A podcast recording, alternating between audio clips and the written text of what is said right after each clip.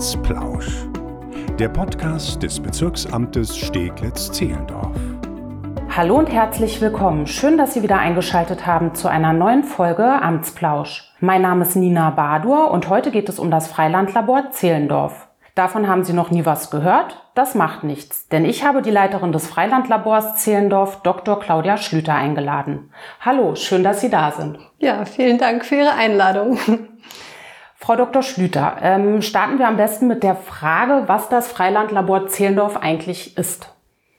Ja, das ist ein grüner Lernort am Rande von Berlin, genau an der Grenze zu Kleinmachnow. Und da haben wir eine Naturschule und einen Schulbauernhof, kann man grob sagen. Und das ist ein Gelände mit ja, über 30.000 Quadratmetern und ähm, das Tolle ist, dass ich da jetzt eben gerade einen Schulbauernhof gründen konnte und das, der steht eben jetzt den Schülern von Steglitz-Zehlendorf zur Verfügung. Und die Lehrer melden sich da an, um ja, Draußenunterricht zu machen bei uns. Da wollen wir auf jeden Fall noch mehr auch äh, darüber erfahren, aber vielleicht auch noch mal gerne ein bisschen was zu Ihrer Person. Ähm, erzählen Sie gerne mal über sich selbst. Wie sind Sie denn dazu gekommen, das Freilandlabor zu leiten? Ähm, das kann eine lange und eine kurze Antwort werden. Ich versuche mal ein Mittelding. Ja.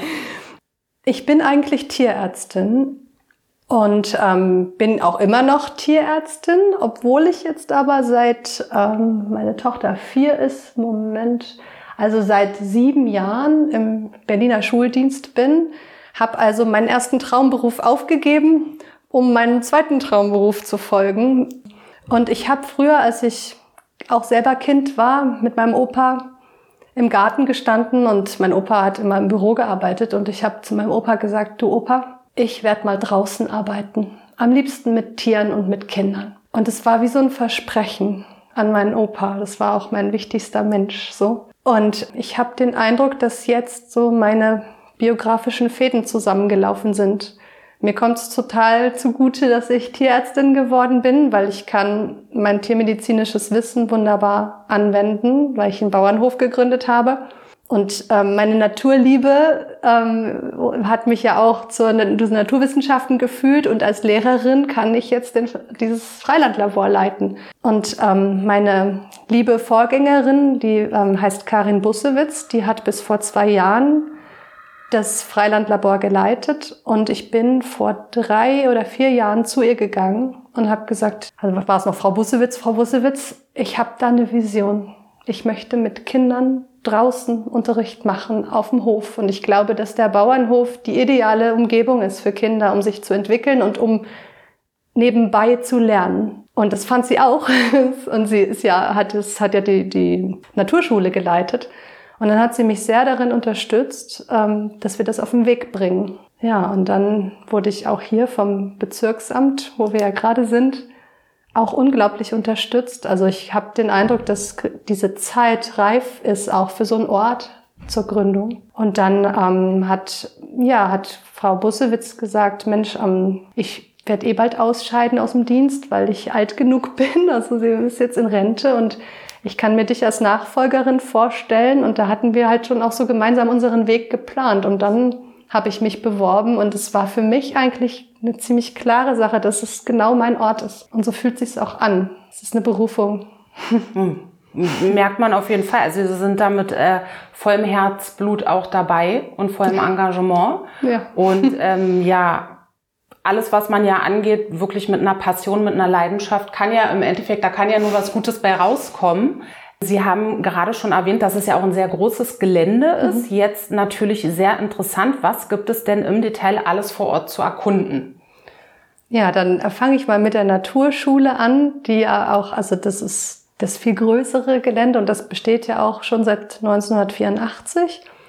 Und wir haben ähm, also verschiedene Teiche zum Beispiel. Das ist immer ein Highlight, dass dort äh, Kinder keschern können und wirklich das Ökosystem See erforschen können. Kinder von der ersten Klasse bis eben zur 13. Klasse. Und ähm, das ist jetzt gerade um die Jahreszeit, ne, April, Mai, jetzt hört es langsam auf, da ist das eigentlich das Ökosystem, was wir erkunden.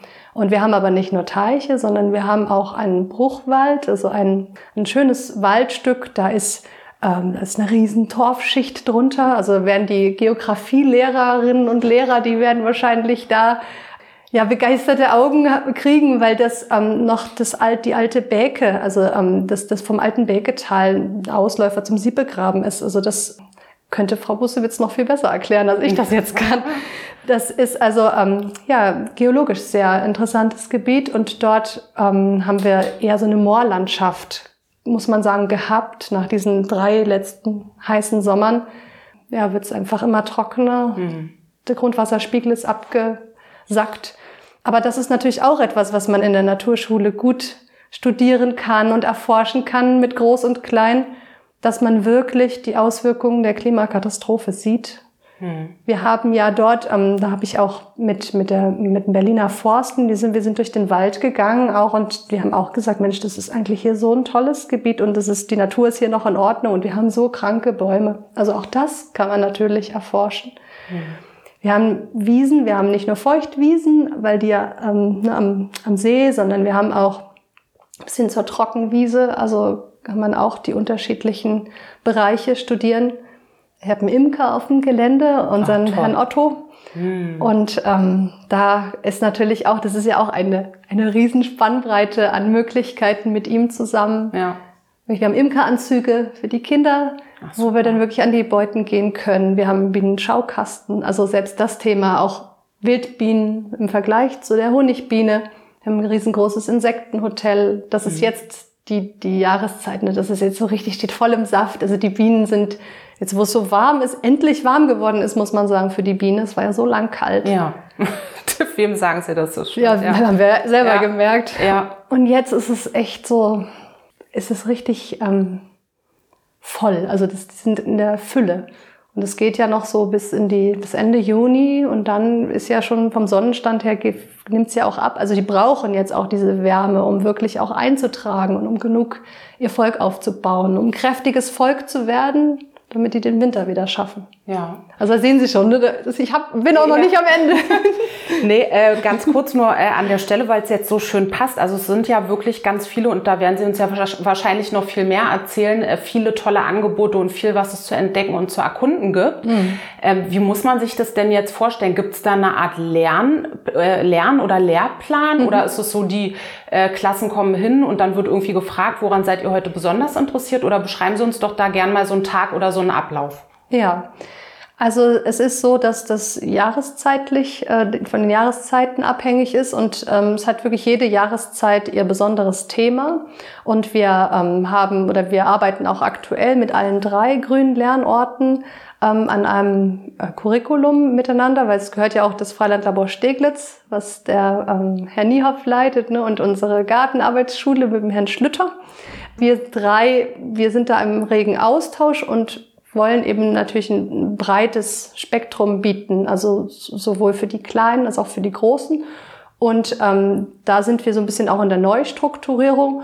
Und es ist aber so, dass wenn ich jetzt mal mit dem Frühjahr beginne, dann ähm, beginnen wir im Frühjahr oft mit den Frühblühern. Und das ist sowohl Thema zum Beispiel in der siebten Klasse in der Ökologie, es ist aber auch natürlich Thema bei den Grundschulklassen, es ist Thema in den Navi-Klassen 5, 6. Ähm, und die Lehrer, also wir schauen eben, was, was steht im Rahmenlehrplan, was ist, also das ist so unser, unser Gerüst, mhm. der Rahmenlehrplan. Und ähm, da wir selber ja an, an der Schule auch unterrichten, also ich bin ja am Schado-Gymnasium und meine Kolleginnen und äh, meine Kollegen auch, da wissen wir schon, was, ähm, was in welcher Klassenstufe unterrichtet wird. Und der Rahmenlehrplan gibt uns eben den Rahmen vor was auch die Kollegen dann nutzen wollen. Und jetzt hatten wir, also hätten wir Thema Frühblüher gehabt. Und ähm, wenn ich jetzt bei der Naturschule bleibe, dann ist jetzt ähm, im April, Mai ein großes Thema das Keschern im Teich, also das Ökosystem Teich. Da können zwölfte Klassen kommen, um in, ähm, nee, das ist die elfte, das ist die Sek, ähm, das ist das zweite Semester, da ist das Thema Ökologie, die, da kommen Klassen zum Beispiel um sich mit dem Lebensraum zu genauer auseinanderzusetzen. Und da wird hauptsächlich werden die Tiere ähm, gekeschert und bestimmt und dann natürlich auch wieder freigelassen. Also das ist eigentlich so die das, das Kennenlernen des Ökosystems und einfach auch das Staunen und dann auch die Tiere so genauer zu betrachten. Ne? Was, ähm, was, was haben die für Besonderheiten? Also Und da kann ich jetzt natürlich auch in die Tiefe gehen. Ja. Das, das würde wahrscheinlich den Rahmen sprengen. Aber das ist auch, ähm, das ist schon so ein, so ein Grundprinzip, dass es um, ums Entdecken geht, um das behutsame Kennenlernen der Tiere, auch das Sammeln, also dass die Kinder wirklich selbst ähm, Forscher sind, auch, auch die Jugendlichen. Und dass man dann gemeinsam guckt, was ähm, sind das für Tiere und was für Besonderheiten ähm, zeichnen sie aus? Wie sind sie an ihren Lebensraum angepasst? Und ähm, das macht man bei den Frühblühern ja letztlich auch. Und im Herbst zum Beispiel ist das Thema Bodentiere ein großes Thema, dass, dass man eben schaut, wer, ja, wer nimmt da eigentlich teil an diesem Kreislauf des Lebens im Wald? Ne? Wer zersetzt die Blätter?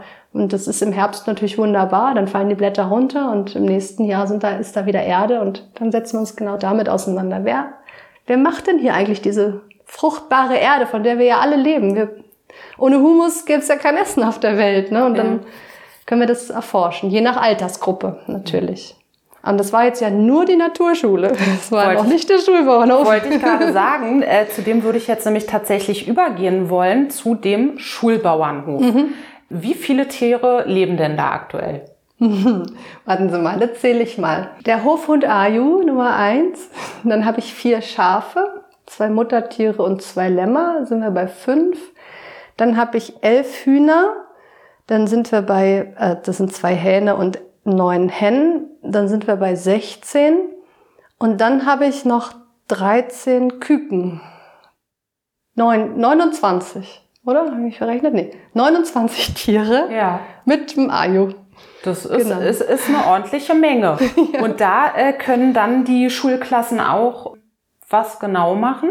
Wir haben ja jetzt zum Glück wieder die Möglichkeit und es ist jetzt so, dass viele Klassen, also ein Teil der Klassen kam zum Cachern, aber auch viele nutzen jetzt die Möglichkeit, zu dem ersten Modul, sag ich mal, äh, zu kommen, äh, zu den Schafen. Und da ist mein erstes Modul, was ich jetzt gerade anbieten kann, die Milch und ähm, Milch und Melken. Und da waren jetzt schon mehrere Grundschulklassen da mit denen ich dann tatsächlich, ähm, ja, die ich dann mit zum Melken nehme. Die können mich wirklich bei der Arbeit unterstützen und das ist, kann man sich wie eine Art Mitmachbauernhof vorstellen, wo ich dann eben, wo eine Schülerin, die, die kann dann eben ähm, alles vorbereiten zum Melken. Dann braucht man einen Vormelkbecher und man braucht eine, ähm, Melktopf und ähm, man muss das für das Schaf das Futter zurecht tun und dann bringe ich das raus und dann können die Kinder auch wirklich mal selber das Euter anfassen. Bei einer halben Gruppe war es ja bisher, da ist das auch gut möglich und dann, dann kommen die Sachen von alleine. Ne? Oh, das ist ja ganz warm und da kommt dann auch warme Milch raus. Das ist schon allein das ist ja eine wirkliche Erfahrung.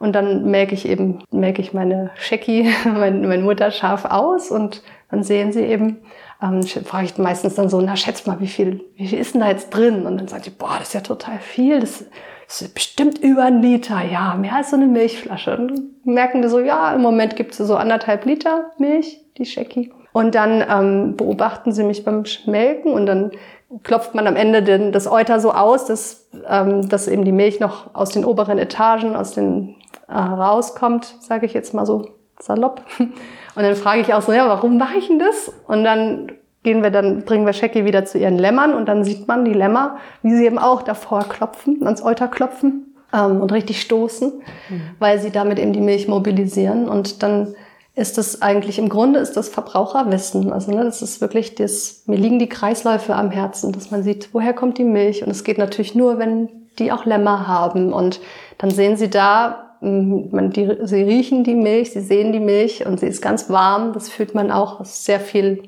über die Sinne wahrgenommen und eben mitgemacht. Und dann machen wir frisches Wasser, frisches Heu. Und dann habe ich da auch verschiedene Milcharten aufgebaut. Mhm. Weil was, ich, was wir bekommen in dem Moment, wo wir gemolken haben, ist eine Rohmilch, die nicht behandelt ist, also nicht wärmebehandelt ist, wie wir es ja eigentlich kennen. Und das ähm, bei den Kleinen mache ich das ein bisschen übersichtlicher, aber dass man zumindest diese Idee bekommt, so, wenn Milch ist halt ein sehr, sehr verderbliches Lebensmittel und um sie in den Handel zu bringen ähm, und haltbarer zu machen, müssen wir Menschen ja eingreifen in dieses Lebensmittel, sonst würden wir saure Milch kaufen. Und dann kommen wir eben zur Erhitzung, dann gibt's Milch, die ist eben nur pasteurisiert, dann gibt's Milch, die ist pasteurisiert und homogenisiert. Und dann gibt's am Ende noch das weiße Wasser, was man gar nicht trinken sollte, unbedingt die Haarmilch Da ist ja nicht mehr so wirklich viel drin, aber ich nehme es ja auch, also kennen wir ja, ne? Also wenn man mal keine Milch zu Hause hat, ist es auch mal ganz schön, wenn man dann doch ein bisschen Milch in Kaffee machen kann. Genau, das stimmt. Ja, Sie sagten ja, dass es sich um einen grünen Lernort für Schülerinnen und Schüler handelt. Bedeutet das jetzt auch, dass das Angebot nur für diese gilt? Jetzt haben Sie uns das natürlich sehr äh, schmackhaft gemacht und der ein oder andere denkt sich vielleicht, ja, da möchte ich auch gern hin und einiges erkunden. Gibt es denn für andere Interessierte überhaupt die Möglichkeit, das Freilandlabor zu äh, besuchen und zu erkunden? Also dann im Rahmen von ähm naja, wir hatten immer einen Tag der offenen Tür oder wir haben auch einen Tag der langen Stadtnatur gehabt. Das ist im Moment natürlich nicht möglich gewesen. Aber es sind, sowas wird ja wieder möglich sein. Also wir haben regelmäßige Führungen dort. Zum Beispiel ist der Dirk Ehlert ähm, regelmäßig auf unserem Gelände und macht Vogelführungen. Da kann man dazu kommen, das hängt dann aus oder ist eben ähm, wird bekannt gemacht. Dann ähm, gibt es, also den Tag der offenen Tür werden wir sicherlich auch wieder durchführen. Das ist nur noch, muss man eben gucken, wann es geht. Ne? Und ähm, über solche offiziellen Führungen ist es auch möglich, da ja an diese wunderbare Gelände zu erkunden. Das hören wir natürlich sehr gerne. Die ursprüngliche Eröffnung musste ja leider aufgrund der Pandemie verschoben werden. Steht da jetzt ein neuer Eröffnungstermin mhm. an? Ja, genau. Da geht es ja um die Eröffnung des Schulbauernhofes den wir ja neu gegründet haben, mit dem Büro Bauereignis gebaut. Also besser gesagt, haben die Schüler gebaut und das Büro Bauereignis hat den Rahmen dafür geschaffen. Und ähm, wir wollten im März ursprünglich eröffnen und jetzt konnten wir das auf den 17. Juni legen. Das lag uns auch am Herzen, denn die Kinder, die dort mitgebaut haben, das war eine fünfte und eine sechste Klasse aus der Schweizer Hofgrundschule. Und die sechste Klasse, also könnten wir zum Beispiel nächstes Jahr gar nicht machen, weil die Kinder gehen ja dann auf eine neue Schule und dann sind die verstreut im Bezirk und würden so als Klasse ja nicht nochmal zurückkommen können. Weil mir wär, ist es ja schon wichtig, dass die Kinder, die den Bauernhof aufgebaut haben, den dann auch belebt sehen. Ne? Also die, das ist, die Tiere sind noch nicht so lange da. Es ist halt tatsächlich jetzt in der Zeit der Pandemie gewachsen. Und das war uns wichtig, dass die Kinder noch mal sehen können, Mensch, hier haben wir aber einen Zaun gebaut oder eine Tür und jetzt sind da wirklich die Schafe drin. Zum mhm. Beispiel. Auch nochmal so ein schönes Erfolgserlebnis dann, ne? so zu sehen, man, man macht was mit den eigenen Händen genau. und bringt vielleicht auch noch eigene Ideen ein und dann sieht man halt das, das schöne Endergebnis. Auf jeden Fall. Und zumal auch die Rückkehr an den Ort, das ist mir auch wichtig, dass das nicht so eine naja, so eine Einmaligkeit hat. Das ist dann nämlich auch nicht nachhaltig, sondern dass doch auch Schülerinnen und Schüler die Möglichkeit haben, häufiger zu kommen. Die Klasse war jetzt, also die fünfte Klasse war eine Woche da und die sechste Klasse war eine Woche da. Das ist natürlich schon ein tolles Erlebnis, dort aktiv gewesen zu sein. Aber dann nochmal den Bogen zu schlagen, jetzt in den Sommer, nachdem ja über ein halbes Jahr vergangen ist. Wir haben gebaut im letzten Jahr im September. Und ähm, dann konnten die Klassen ja auch nicht mehr kommen zwischendurch. Und jetzt ist es doch nochmal ein anderes Erleben mit den Tieren, mit der Natur, wie es jetzt ist. Zum Abschluss noch eine letzte Frage. Gibt es denn etwas, das Sie unseren Hörerinnen und Hörern gerne sagen möchten? Ich glaube, das möchte ich der ganzen Welt sagen. Dass ich würde mir so wünschen, das kommt jetzt richtig aus der Tiefe meines Herzens, glaube ich. Ich würde mir so wünschen, dass wir Menschen wieder mehr in Verbindung gehen mit der Natur, weil nur wenn wir sie lieben, können wir sie schützen. Und ich sehe eben täglich, weil es ja auch meine Arbeit ist, dass doch auch viel kaputt geht gerade. Und das würde ich mir wünschen, weil ich glaube, wenn wir diese Verbindung wieder haben, dann werden, werden wir auch gute Entscheidungen treffen. Weil mir kommt es oft so vor, dass wir entwurzelt sind. Und damit meine ich mich auch. Also ich war auch entwurzelt. Ich habe das erst wieder entdeckt und gefunden und mich an meinen Opa erinnert, was ich ihm damals versprochen habe. Und es gab auch eine Zeit in meinem Leben, wo ich so nach allem so hinterhergehechelt bin. Und das war, und das musste ich, und das noch, und das noch, und das noch. Und dann habe ich gar nicht mehr wahrgenommen. Das wäre wirklich etwas, diese Verbindung zu dem Einfachen und zu dem Echten und zur Natur. Weil das ist unsere Welt, unsere Erde. Wäre mir wichtig. Ein sehr schönes Abschlusswort. Vielen Dank für das Gespräch. Gerne. Wenn Sie weitere Fragen, Anregungen oder Themenwünsche haben, dann melden Sie sich gerne per E-Mail an presse.ba-sz.berlin.de.